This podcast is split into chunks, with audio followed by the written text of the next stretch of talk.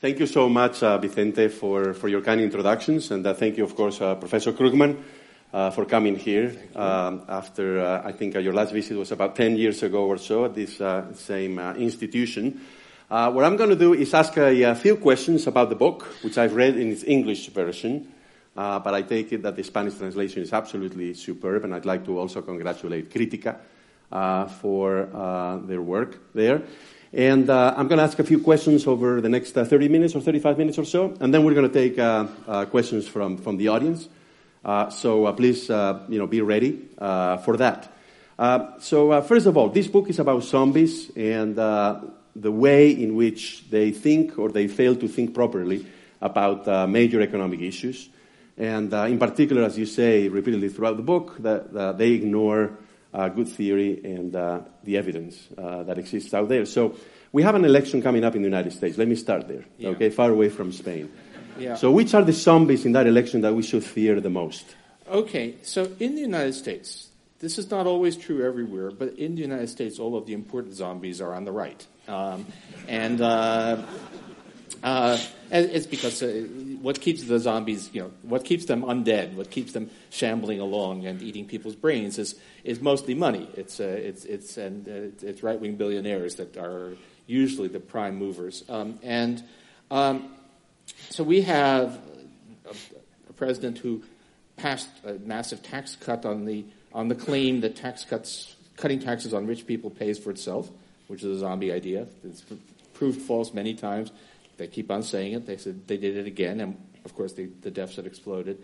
Um, we have a, a, basically climate change denial uh, president, uh, and the majority of members of Republican members of Congress deny that climate change is happening. Um, and uh, uh th- those would be the two that would be the biggest. I mean, there are lots of other things in here, but uh, I mean, we also, uh, I don't really talk about too much on the European circuit, but um, uh, the, the, the, ruling party in the United States believes that it's impossible to guarantee health care to everybody. Every other advanced country manages to do it, but they insist that we can't and, and insist that, that the reforms that we had, despite uh, in fact having um, made a huge positive difference, are a failure. So uh, those were the ones that, that are on the, on the table. There's nothing remotely comparable on the other side. So, how would you respond to somebody who says, okay, so you may be right, However, the economy is doing great. Uh, so why is that? Is that uh, because uh, Obama actually laid the foundations? Sure. Or is it because these guys, uh, you know, have uh, come up with a new way of, uh, you know, magic that, you know, makes things happen in a way that we didn't or never anticipated? Well, there are two pieces to the answer. The first is do a chart. Actually, I tweeted one out this morning um, showing GDP growth and employment growth in the United States since the end of the Great Recession. And if you all you knew was that chart and you didn't know that there was an election in 2016, you would have no idea that anything happened. They're both just straight lines. It's a, it's a, what we've seen is, is just a complete continuation of the trend. Uh, now, it is true that the U.S. economy, the recovery from the financial crisis was slower than it should have been, uh, but that was overwhelmingly because of fiscal austerity because uh, Republicans in Congress insisted on forcing spending cuts, refused any, you know, Obama desperately wanted to spend on infrastructure. Uh, they, because Republicans said that public debt is a terrible threat and deficits are evil. And then a Republican entered the White House. And all of a sudden, they forgot about all of that. Uh, I, have been saying it's very important to notice what Trump said about the the budget deficit in his last two State of the Union addresses, which is nothing, not one word. After, after spending the entire Obama administration, debt is an existential threat to America, Republicans suddenly lost interest in the subject. And Trump inherited a deficit of $600 billion and has blown it up to a trillion dollars. And even though it's not a very good deficit, it's uh, mostly giving money to corporations which are using it to buy back stock uh, it's still a that's a big fiscal stimulus. And so uh, basically, Trump has done a, a, a, Keynesian stimulus to the U.S. economy. I mean, the Trump the Trump um, uh, budget deficit expansion, the stuff you can attribute directly to his policies, is almost as big as Obama's stimulus at its peak. except that was that was when unemployment was nine percent, and Trump did it when unemployment was four percent. So yeah, if you're going to one way to say it is that Republicans basically sabotaged the economy as long as there was a Democrat in the White House right. and stopped sabotaging it once Trump was there. And uh, they may be politically rewarded for it, but that's, uh, that, that's not, a, not, a, not a happy story. Yeah, so let me ask you this question, and I ask you for forgiveness in advance, okay? Sure. So the question is if Trump tomorrow were able to get, let's say, a $50 billion uh, or $60 billion program through Congress, yeah to build a wall between the U.S. and Mexico. Would you favor that as a, a good, uh, you know, economic stimulus? I mean, it's a. It would do. It would be a stimulus. Uh, the. I mean, what, back during the crisis, I actually suggested that uh, you know it was a joke, but I suggested that we should uh, uh, invent a threat from space aliens. Uh, so that we need to spend money to defend against because we needed to spend money and and even if it was for a silly purpose it would be helpful um, so now that there are other sides to it. I mean, the uh, you know Mexico is is our neighbor, and uh, it, uh, building walls against our, our neighbors is, is going to hurt us a lot in the long term. It's going to hurt Mexico too, but it, that's a bad thing. But uh, but you know, if Trump wanted, if he wanted an actual infrastructure bill, if he wanted to actually repair our roads uh, and fix our railroads he would have the support of almost every Democrat in Congress. So the, the only thing that's stopping us from having a real economic stimulus is the fact that, that uh, Trump and his, and his party don't want to do good things. Yeah, yeah, no, absolutely. Now, in, on, on page 10 of your book, um, in the English edition, you write, and I'm going to quote um, I see Trump not as a departure from the past, so much as the culmination of where movement conservatism has been taking us for decades, unquote. Yeah. Uh, so can you elaborate on this? Is Trump then just an epiphenomenon? Is he just uh, uh, insignificant because this has been going on for a long time, and uh, what we see today is perhaps a zenith in this trend? Or? Well, uh, something like Trump was going to happen. I mean, we were um, the U.S. movement conservatism. For people who don't know, they, they, this is a, re, they, the U.S. parties are different. The Democratic Party is a loose coalition of interest groups. The Republican Party is an arm of a larger, very cohesive movement, what we call movement conservatism. It includes the Republican Party, Fox News, think tanks, a whole uh, array of organizations which are all uh, tend to I- operate in, in concert. Uh, they are all pretty much funded by the same people.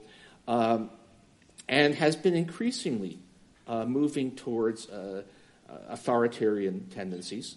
Uh, I, I, say actually, uh, this is pretty may sound extreme, but it's actually simply the truth. The, re, the Republican Party is an authoritarian regime in waiting, and has been for some time. We've been moving in this direction for quite a while. the exploitation of racial hostility to win elections goes all the way back to Ronald Reagan. Uh, so this actually goes back to Richard Nixon, but, but really took off under Reagan. So all of these things were present. Now, Trump has, the surprise about Trump is, is that he's, he's much, uh, he's, that he's so naked about it, that, uh, that he's vulgar and crass. And uh, the, the, uh, I think we kind of expected there was going to be a Trump like figure, but I expected it was going to be somebody who was uh, smoother and more. Yeah. Uh, in fact, uh, in a way, we were lucky, right? If, if we'd had if we had someone who was less repulsive than Trump uh, and who was smarter than Trump, probably American democracy would be lost. You know, if, if Trump were the were as smart as Viktor Orban in Hungary, uh, my country would be lost already. Some people argue that the good thing about Trump is that he doesn't like wars, foreign wars. Oh. Do you agree with that? We don't know that. I mean, he certainly doesn't have a problem with killing people, um, but uh, uh, but I think every he and but it's true that he shied away from a war with with Iran. Uh, but then I think anyone would have. I think uh, um, what he doesn't like he, he's actually when when faced with someone who can actually strike back, Trump tends to back down. I mean uh, in effect, uh, he's backed down on the trade war with China. You know, after all of that stuff about how we needed fundamental change, the Chinese have bought him off by agreeing to buy more soybeans. Um, and uh, he's backed down uh, in confrontations over. Uh, uh, you know, the, the, he backed down on NAFTA. It was the worst agreement in, in history, and, and then he got a new agreement which is almost indistinguishable from the old agreement. Um, so, uh, so that means so uh, now sometimes that's the right thing. You know, not not going to war with North Korea, not going to war. Oh, North Korea, of course, he really backed down there. He, he, he basically surrendered to to uh, to Kim. Um, but uh, you know, not not going to war with Iran is is uh, is a rational thing, and uh, so. I'm, but I don't I don't imagine that any U.S. president is going to after after the way Iraq turned out. I think everybody has has discovered that you know dreams of conquest are are not are, tend to turn into nightmares very quickly. Yeah. So let's turn to economics now. We're in Spain. We're in Southern Europe. And uh, over the years, and this is reflected in the book, uh, you've written uh, quite a bit about uh, austerity policies. Yeah. And the fact that, um, in your view, most of the time they don't work. Could you give me like three concise reasons, uh, the top three reasons? I know there are many more. Right. Why do you think, in the context of Southern Europe over the last uh, 10 years or so, austerity policies have been, you know, have done so much more harm, in your view, than they have benefited these countries? What are the top three things that you think are? Well, the question is, what is the payoff supposed to be right. to austerity policies? Uh, uh, the, so one argument is that austerity policies um, uh, help you avoid a, a, debt crisis. But it turns out that debt crises are a very distant problem. Uh, there, there, was a panic in the bond markets in, in 2011, 2012, uh, and Spain was uh, was part of that panic. But that panic went away not because Spain balanced its budget, but because Mario Draghi said three words: "Whatever it takes." And all of a sudden, you know, all of the so um, aside from Greece, nobody is is now bond markets don't seem to be concerned. So austerity doesn't actually help because the bond markets are happy to lend money cheaply to just about anybody who isn't who isn't really deep in the hole. Greece is completely unique. Um, the second, uh, the claim that uh, that uh, austerity will uh, improve private sector confidence uh, and and will actually be expansionary, even though you're you're eliminating jobs directly, that more jobs will be created. Just doesn't. I mean, I, I made fun of one of my favorite phrases, and I, I'm always happy when I introduce a phrase into economics and other people pick it up, and I, I call that uh, uh, believing in the confidence fairy. And uh, the confidence fairy has not made an appearance anywhere. Uh, that it just doesn't happen. Um, and the third is the, uh, I guess, if there's a third reason, um, you know, people, the austerity was supposed to prevent a runaway debt spiral. Um, but we actually, interest rates, with interest rates well below growth rates, basically everywhere, debt spirals don't happen. Uh, what matters is the ratio of debt to GDP. I'm sorry, I'm starting to get to sound like an economics professor here, but what matters is not the absolute euro value of debt, but the ratio of debt to GDP. With interest rates below the growth rate of GDP, um, debt actually melts away. Uh, it, it's uh, having a higher level of debt instead of causing a spiral where interest rates make the debt uh, go up even faster. What happens is that having more debt means that it melts faster because of inflation and growth, and so um, the debt spiral is just a is just a, uh, a, myth. It's not something that, that you need to worry about. So um, all of the premises on which the big move to austerity were based have turned out to be false. Uh, I mean, it's a quite remarkable thing now that you have uh, you know, Olivier Blanchard, who uh, a friend, but was the chief economist of the IMF, and his big presidential address to the American Economic Association uh, last year was uh, uh, you know, all this, all these worries about debt are hugely exaggerated. We shouldn't be. Uh, we've been focusing on the wrong thing. That's the most mainstream economics that you can have. Uh, when, so this is that whole that that mindset where um, Uh, public debt became the, the, the, most important issue in the minds of of policymakers was a, a, just a complete uh, uh, false trail. It led, it led off into, into nowhere, and meanwhile, a lot of harm was done. Yeah. So I'm pretty sure that uh, you know probably 20 or 30 percent of the people sitting here in this room are fiscal conservatives. Right. Okay. So uh, you, we may call them zombies, right? Because they don't, uh, they don't get this. I thing, don't but, call uh, any people zombies. Right. You, There's some- the ideas. There are. right? I mean, Yeah. there there certainly are But- some, but I don't. Uh, Right. But I use the ter- I use the term zombies. So if we ideas. wanted to bring them to our side, right, uh, and uh, make them see once and for all uh, you're mistaken, what do you think might be at this point, right? We're in 2020, uh, so not not uh, 10 years ago, not five years ago. Uh, what can we tell them? Well- Those who remain unpersuaded. Let's um, let let me give you a couple of, of, of contemporaneous examples. Okay. Right. So, um, um, one example is actually of well, where we started. I mean, the uh, uh, to the extent that that the U.S. economy is outperforming the European economy, it's because the United States is engaged in deficit spending.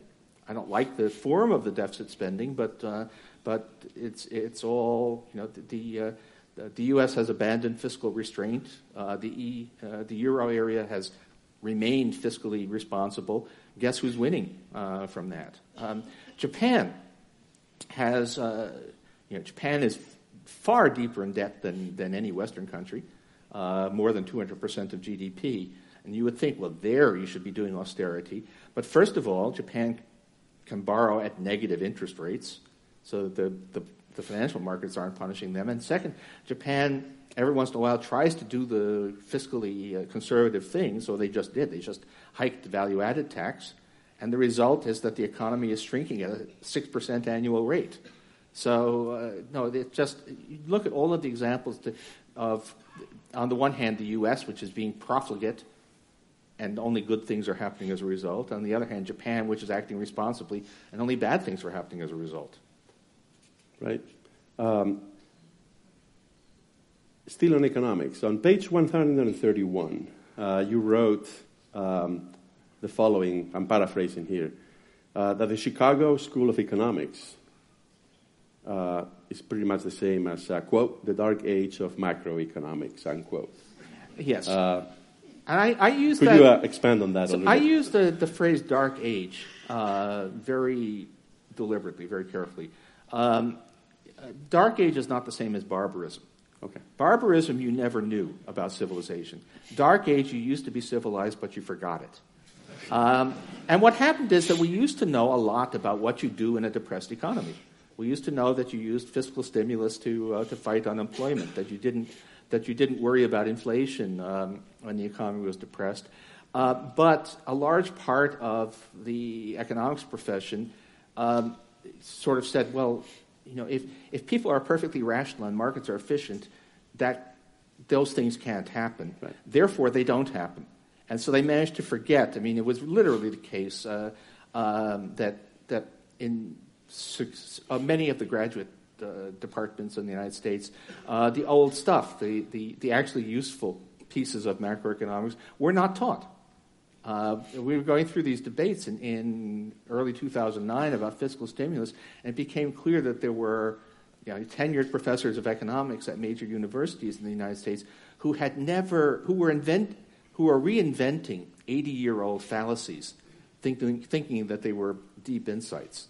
Uh, they had completely forgotten. So it's like the, we, we had lost the knowledge. We, we, we were like uh, you know, the, the, um, the hard-won knowledge from the Great Depression was being kept alive instead of monasteries. It was being kept alive in central banks. But uh, out there, and uh, meanwhile, we had uh, um, you know uh, economic bandits ravaging the countryside. Uh, now, your academic advisor at MIT was uh, Rudy Dornbusch. Indeed. Didn't he get his PhD from the University of Chicago? Yes. Um, uh, let me say so you're the, Chicago. you're the grandson of a Chicago, I mean, the yeah, it, sort of. Uh, but it's a little bit complicated. Uh, Okay. right now, actually, uh, so we have this distinction. We talk about saltwater versus freshwater Right. schools, right? The, it turns out the places that are Keynesian are MIT, Berkeley, uh, and the places that. Harvard. The places that are anti-Keynesian are traditionally Chicago. Um, Minnesota, Rochester, um, so inland. Uh, the now it turns out that Chicago um, is kind of brackish, it's a little bit salty. Uh, Chicago You mean Lake Michigan, you mean? uh, well, not the not the lake, but Not the, the lake, the economists. department. Okay. Uh, and Chicago wasn't always as extreme as it became, uh, and it is not now as extreme as it was. So Rudy Dornbusch was a student of Robert Mundell. And Robert Mundell's uh, work was pretty Keynesian. Uh, later on, he, he, he, changed some of his views, but at the time that Rudy studied with him, uh, the, the Mundell model was, was actually pretty much what I used to think about open economy macroeconomics. Um, so it's a, it, and yeah, I mean, Rudy, and Rudy was a, uh, we, we could go, I could, I could happily deliver an hour long eulogy for Rudy Dornbusch, who was a great economist and a great teacher, um, and uh, very, uh, the, the, least Chicago like Chicago graduate I've known, and also the least German like German economist I've ever known. So. Now, Robert Mundell, um, so he was the one who uh, essentially proposed that the uh, eurozone was an optimal currency area. Well, actually, not. If you actually read his he did paper, not do that. Okay, could no. you explain that to yeah, us? So Mundell is, was responsible for the, the theory of optimum currency areas and laid down a set of preconditions to which other people added. What do you need for it to be a good idea to share a currency? Mundell emphasized high, high mo- mobility of labor, uh, but then other people talked about um, uh, my late colleague Peter Kenen, the importance of fiscal integration, and it became clear that uh, a monetary, a banking union was really essential. And it was actually those of us who took the optimum currency area theory seriously and looked at proposals for the euro 20 years ago and said, you know, Europe really doesn't look like an optimum currency area. This is this looks like a mistake, and uh, and um, the and the predictions about the the predictions about the way things could go wrong have pretty much come true. I mean, the most important, actually, let me talk for a second about Spain. I mean, the, what, uh, by the way, this is one of these things where it crosses over. Who, who actually made the, originally made the case for flexible exchange rates was Milton Friedman. And what Milton Friedman said was, look, if you are, if you have, are stuck with a fixed exchange rate or a single currency, and some shock hits your economy, then maybe you can eventually recover. But to get to that recovery, you have to go through years of high unemployment, uh, gradual, you know, grinding uh, deflation relative to your trading partners. So yes, in the long run, you can get back there, but the cost along the way will be huge. And that's the story of Spain over the past 10 years. Uh, unemployment goes to 20%. Eventually, Spanish costs fall relative to the rest of Europe and becomes a, a place to export from again. But, but uh, to call that a success story I mean, I, have uh, uh, it, it's it's like a, a Pyrrhic victory, right? The, uh, uh, another couple of success stories like this, and you'll be destroyed.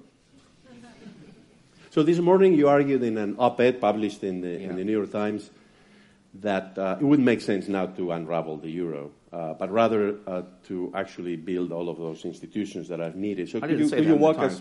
Yeah, could you walk us through the logic of okay. that? It's it's very much not entering a currency union uh, is one thing, and that's straightforward. You just don't join. Uh, once you're in, so suppose that, um, I mean, uh, Spain doesn't seem to be uh, in a position, you know, talking, but suppose, suppose that, uh, uh, I don't know, who, whoever, who is, who is running Italy now, if anyone is running Italy. But anyway, suppose that the Italian government decided to leave the euro. Right. Um, the first thing that you would have is everybody has bank accounts in euros. They would be immediately be massive capital flight as people tried to pull out. Um, and um, so maybe you could implement capital controls. It's very hard because Italy is so integrated with the rest of Europe. Um, all of the contracts are in euros. Do you abrogate all the contracts? Do you rewrite them? Which contracts, if, if you introduce a new lira, uh, which contracts are, are, are actually in lira and, uh, and which are, are still in euros. Uh, do we expropriate? Uh, uh, if it's, if it's a contract with a German, does it stay in euros, or are we going to expropriate German investors? It's a huge mess. I mean, if, if the situation is extreme enough, it may be warranted, but it's um, the trouble with having adopted the euro as a currency and having worked, lived within the euro now for, um, for 20 years is that uh, extricating yourself is an extremely disruptive, costly process.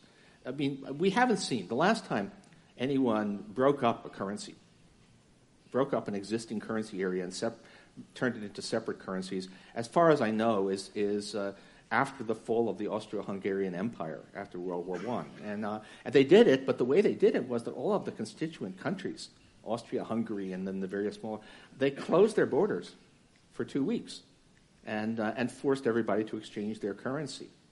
Can we do that in the modern world? I mean, it's a very, uh, I mean, it's possible, but my God, we're, we're, uh, it, it's a hugely expensive, difficult thing to do. So, conditional on the fact that we have the euro Yeah. in a number of countries in Europe now, you've been arguing that then we should have fiscal union Oh. to support it. You should. I mean, it's, it's not. I think that's probably all, be also beyond the realm of possible. Uh, the, the thing that you definitely, the thing for which there is no excuse is not having banking union. There's absolutely no reason why banks uh, across Europe should not have a common safety net. Uh, that um, something like the U.S. Federal Deposit Insurance Corporation. Uh, it's, it's insane not to because there's so much interdependence so that that it's crazy that the, that the burden of bailing out failing banks should fall on the country where they happen to be um, uh, domiciled. Um, a fiscal union would be good. I mean, I, I do a comparison of Spain with Florida, uh, which turn out to be roughly, surprisingly comparable cases. Uh, both of, you know, you both have good weather. Uh, both have lots of beach houses owned by uh, foreigners. Uh, both had giant housing bubbles that popped. Um, but when Florida's housing bubble imploded, first of all, the banks were bailed out by Washington. Their pensions continued to be paid by Washington. The health care continued to be paid for by Washington. Just automatically, as a, uh, unemployment benefits were paid largely by Washington. All, as a, just because we have a, fi- a fiscal union, there was an automatic safety net for for Florida when that that Spain didn't have at all. And um, but the trouble with Europe is um, uh, uh, Europe is uh, the the, level, the inequality of income is high, so the um, it's very hard to persuade the rich parts to subsidize the poor parts, uh, and you don't have a sense of uh, of cohesiveness. I mean, when, when I talk about the troubles with Europe, the partly problem, the problems with the euro, I'd like to point out to you know look at the currency, uh, the, the notes, which have pictures of bridges and, and doors. You ask uh, which bridge, which door, and the answer is no particular. They're generic because if you uh, they actually had to break up some plates, right? There were some, some notes that were the, the, the bridge was identifiably it was the Pont Neuf in Paris, and that's unacceptable. You can't honor any one country. So you know, U.S. currency has pictures of dead presidents on it.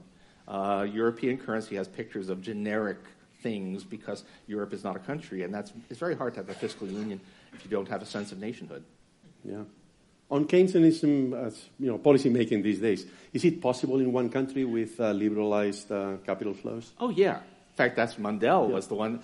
Uh, the uh, Mundell uh, created modern international macroeconomics uh, because he was Canadian, and he was thinking about the problems uh, uh, about making policy in Canada, which at the time was the only uh, major country with a floating exchange rate and, of course, t- totally open capital movement. But Canada has independent policy. Um, as long as you um, uh, are willing to let your currency float, and even to some extent if you aren't. But there's a, there's a lot of autonomy of policy. Uh, the uh, uh, it, it, it, they're really people exaggerate the extent to which um, international. I mean, in some ways, international movements of capital even reinforce your your policy autonomy. Uh, you don't. Uh, um, if you if you have your own money and you, you cut interest rates, you get an extra benefit uh, from the depreciation of your currency, which makes your exports more competitive. So no, the notion that somehow the world is too integrated for countries to have their own policy, integrated, yeah. financially integrated, definitely not. And and you know if if if um, if goods markets were perfectly integrated, then there might be a problem because stimulus would go to someplace else. But but in fact. Uh, three quarters of, value added is non tradable everywhere. So it's not actually an issue. Okay, so one last question on Keynesianism. So back in the 50s and the 60s, uh, or at least part of the 60s, there was a broad political consensus in the United States and in Europe, not just uh, uh, across parties, but also including unions and including Yeah. uh, employer associations, that that was the way to go. But today, ostensibly, this is absent, right? There's no consensus, right? So we have, uh, uh, you know, people on one side, people on the other. So then, is it, is really possible, from a political point of view, to implement in a sustained way Keynesian policies? Well, um, success tends to uh, tends to um, generate its own support. So, um, uh, I mean, uh, the uh, my uh, in some ways the worst moment I had was was in early 2009 when uh, Obama was proposing his stimulus, um, and it was obviously too small. I was tearing my hair out saying it's too small. And the problem with it being too small is because it's too small, people will say, oh, it failed. Although, in fact, it, there's now universal agreement among economists that it helped. But if it had been bigger, then it would have been a clear success story and it would have been validating. So, the, if you're going to be Keynesian, basically do it, uh, uh, do it on a sufficient scale so that people can see the benefits. Okay.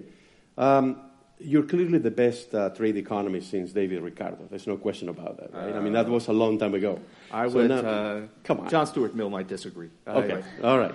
So, uh, important question here. So, uh, do you think there are any serious economists this day, today, who um, support or who um, say that uh, mercantilism works?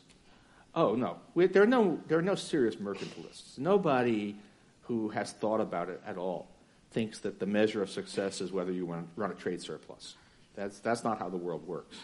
Um, there, I, I, think we've gotten a uh, a better picture of the dark side of globalization. Uh, we, we always knew. I mean, I, I I, I, never denied that there were going to be some losers from globalization and that there were going to be some negative impacts of, uh, on, on real wages uh, of some workers from, from rising trade. Uh, I thought they weren't huge, and I still think uh, in the aggregate they weren't huge. But what, I, what I failed to realize, and I kicked myself a bit because I, I should have known, um, and I, uh, as it turns out, the, the people who, who actually figured it out are my students. Um, that, um, that the impacts of globalization, although they're relatively small, spread across the economy, in fact, they tend to be very concentrated. So when, when imports from China rose, that displaced, all right, probably displaced about a million workers in the United States. Believe it or not, that's a tiny, in the United States, a half, one and a half million workers are fired every month, right? It's a, for, for various causes. So it's not that big a deal in the, in the context of the U.S. economy. But if you were somebody producing furniture, and the U.S. furniture industry is concentrated in a small part of the state of North Carolina, that particular region was hit really, really hard by Chinese imports. So the downside to communities that were in the path of, of globalization was bigger than we realized. I failed, I failed to, to see that, which I, I should have known because I, localization of industry is one of my things. And so I think we, we, we did miss. There, there was more there, there were more dark shadows from globalization than, than people like me acknowledge. That doesn't mean it was a mistake. It doesn't mean that the world is a much better place because, especially because poor countries have the ability to export. But, uh, but we should have had much better safety net to deal with the downsides. Okay, I have uh, three or four more questions. Uh, so uh, I'm just telling the audience so that you get ready. Uh, okay. Asking your own questions.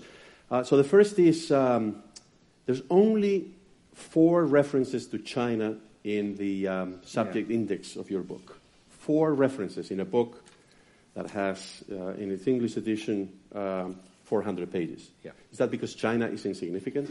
No, it's because I didn't. Uh, it's partly I had to make some choice, and since this is uh, since this is a book mostly about bad ideas in uh, in in Western political debate, uh, China.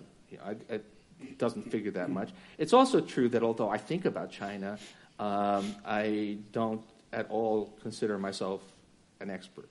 I mean, uh, uh, China China is actually particularly hard because you, don't. Uh, I mean, I'm, I'm a I'm a numbers guy. I like to you know, work with economic statistics, uh, but in you know, Chinese economic statistics are a, uh, a, kind of a boring form of science fiction. You don't you never you never know what, what to believe. Um, and, um, and so you go to someone who's a genuine expert in China, you ask what's really happening, and he or she tells you something, and then you go to another China expert, and he or she tells you something different. And so, uh, so I don't feel like I have the competence to say a whole lot about China. Um, and uh, there, were, there were some periods when I've had a, more to say, but they just didn't, we had to make some selectivity. Yeah. Uh, and just look, in general, uh, China is, is, a huge story for the world, but in terms of, of U.S. and European economic policy, uh, China is, a, is, is not the core of, of, of our problems.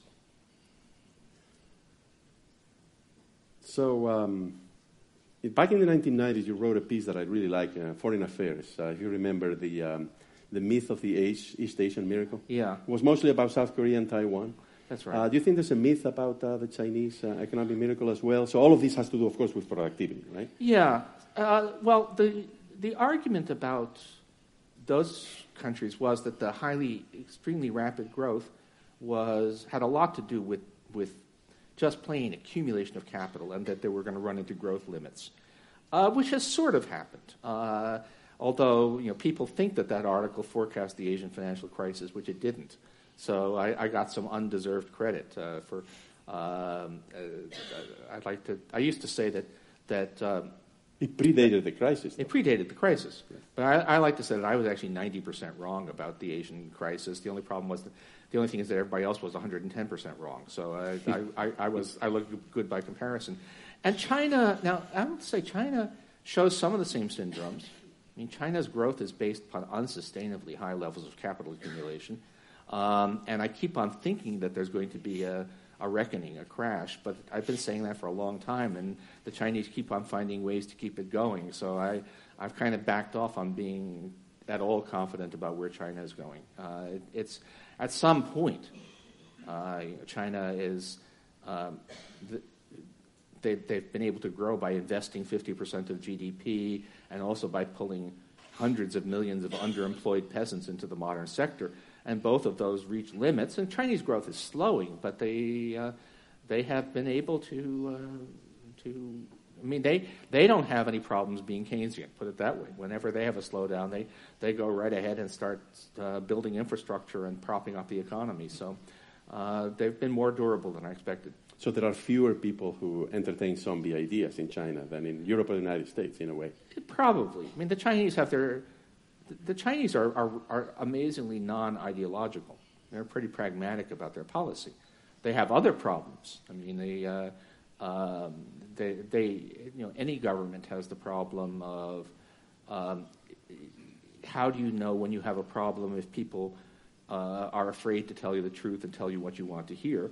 And we've, we're actually kind of seeing that with the coronavirus. It was clear that, that, the, that the authoritarian nature of the Chinese uh, system um, delayed a response, uh, possibly crucially. Uh, so, uh, so there are downsides to their system, but uh, but yeah, the uh, um, uh, they don't have the same ideological rigidity that has blocked policy in, in both in Europe and the United States. This is not praise for the regime. You know, I, this is it's horrifying. The, the backsliding on, on democracy. Back, the China was never close to being democratic, but it's become uh, worse, become more authoritarian under Xi than it was be, before. So uh, this is not a defense of the regime, but their economic policy has, in many cases, been smarter than, than that, that in the West. Yeah. We should switch gears for the last uh, two questions. Climate change. Yeah. So, what is the best, uh, from your perspective, way to uh, bring under control the problem? Carbon taxes on companies, behavioral change by consumers, tax incentives for green energy, getting the prices right on the externalities? What is, what is, the, uh, what is the formula? So the answer to that is yes. To I mean, all. all. of them. Okay. Uh, uh no, and, and, this is where I actually have some of my colleagues uh, are purists to say the problem is the price is wrong, have a carbon tax, and that should be the centerpiece of your policy. That's where I was going. Okay. And I, I don't, I, first of all, it's not clear to me that's even right on the economics because uh, um, endogenous technology, God, I, I'm, I'm I must be tired. I, there, there, must be a way to say that in English. But anyway, but you know, the technological developments, the, the, this incredible revolution that we've had in solar and wind power, didn't happen purely because of the private sector. It had a lot to do with government investment in technology. So, government investment in technology, government spending on, on green infrastructure is, is good economics. The carbon tax doesn't do that by itself. Um, and then also politically, uh, the if you're going to um, if you're going to actually get the policy, it can't be just about sacrifice. It can't be saying to people, well, you must drive smaller cars or stop driving. Or uh, It has to be something that, that has positive sides too. So you want the, you know, the Green New Deal uh, we talk about in the United States. Nobody knows you know, quite what it means, which is good. The fact that the Green New Deal can be lots of stuff, some of which is about saving the planet, some of which is about job creation, some of which is about just fixing potholes, um, is, is a, you need to package your climate policies with a lot of other stuff. And that's, uh, so, I, so I'm very, I'm for an eclectic approach, very broad based, and don't worry about, don't worry about it being the textbook solution because uh, things are too urgent to, to be uh, concerned about purity. We just need to, to do whatever it takes to get the uh, political consensus behind action. So, my last question. Um, I, I, strongly believe that inequality is one of the most yeah. serious problems that we're facing. Now, uh, you just mentioned technological change. Technological yeah. change in many industries uh, around the world is going to put a lot of people out of work. Potentially, perhaps, if that happens, so let's, let's uh, assume that that's right. going to be true, that uh, there's going to be fewer jobs for a lot of people. Uh, what kinds of initiatives out there would you favor? I mean, there's, for example, the universal basic income. There's, uh, you know, a number of uh, initiatives out there. But first, how do you conceptualize the problem, assuming that it's real, right? Which, uh, well, but that's the problem. I mean, yeah. the thing so is, you don't you don't believe that if, it is a. I mean, t- technological change is displacing jobs, but it always has. There has yeah. been no point in the past two centuries when there wasn't some revolutionary technology displacing jobs in some part of the economy. Um, and if anything, the pace of that change in the past decade has been slower than it was uh, in previous decades. Productivity growth has been unusually low, not unusually high, in the last 10 years. Um, the number of jobs displaced by technology is probably smaller. Um, I think there's a real bias. There's an elite bias, which uh, people like us um, we know people whose jobs have been displaced by technology. Uh, but there have been previous technological revolutions. Um, freight containerization. Uh, we used to have hundreds of thousands of, of, people unloading ships in all the major ports of millions around the world. Absolutely. All of those jobs are gone, replaced by giant cranes. But you and I didn't know any of those people. You know, none of, none of my friends were longshoremen. And so it was invisible, but it was in, in, many ways far more disruptive to people's lives than anything coming out of Silicon Valley now. Um, coal mining, uh, you know, Trump talks about it, it, it, we used to have, in, uh, um, in, in, the 1940s, there were uh, um, several hundred thousand coal miners. Uh, there's now about 40,000. Uh, where did those jobs go? It, wasn't um, it wasn't environmental policies. That's only in the last few years. Uh, wasn't what happened was technology. We re- we used to send men underground to dig coal. Now we just use high explosives to blow the tops off mountains. Uh, and um, again, uh, uh, I don't know any coal miners, but the point is that, that there's, no, there's nothing going on now that is more revolutionary in its impact on, on workers than what has happened in the past. It's just more visible to those of us who, who push words around for a living. Um, and uh, uh, you know, if we ever, if there really comes a time when robots are taking all the jobs, which is something people have been predicting for for for 70, 80 years, but and uh, but okay, maybe someday it happens. Uh, then we need to talk about something like universal basic income. But the problem right now is that either your basic income, the, ga- the income guarantee, is too small to live on, or it's enormously expensive. Uh, and I don't think we're ready to, to have the kind of, of taxation that would be required to have an adequate universal basic income. And an inadequate is just uh, not helpful. So, what, what, what we want instead, for now at least, is programs that are more targeted, that are based upon need, so that you can actually supply people with enough to live on without it being a, a gigantic amount of money. Uh, again, it, come back to me in, in you know, when the robots actually arrive, uh, assuming that it's not Arnold Schwarzenegger come to wipe us out, and uh, the um, and and then we can it, we might have to reconsider. But right now, it's kind of a it's an it's an unrealistic solution to an imaginary problem. So you might you might tell I, I don't actually think it's a very good idea. I see. But universal basic income, would you agree that if we were to introduce it, it would actually increase inequality because people who need to spend the money would spend it, but people who don't need it would save it? No, it's, you don't believe in that argument? Oh no, the people uh, look. The people who, who who don't need it have incomes uh, so much higher that it would they'd hardly notice it. Okay. I mean, uh, uh, me, me uh, even me. I mean, I'm not. I I routinely um, uh, you know meet with people who are worth a, who a thousand times what I'm worth. But the uh, the but uh, but even a highly paid professional uh, is uh, the kind we're talking about universal basic income of thousand dollars a month. yeah. I would really that would would make no difference at all to the way I live, but it would be. So it, it's not no. It, I, I don't. That's there are the, the problem with UBI is simply that that the the sums that are being proposed are too small, and the sums that would be required to make it workable are too large. Well, we all appreciate that. Thank you so much, uh, Professor. Krugman.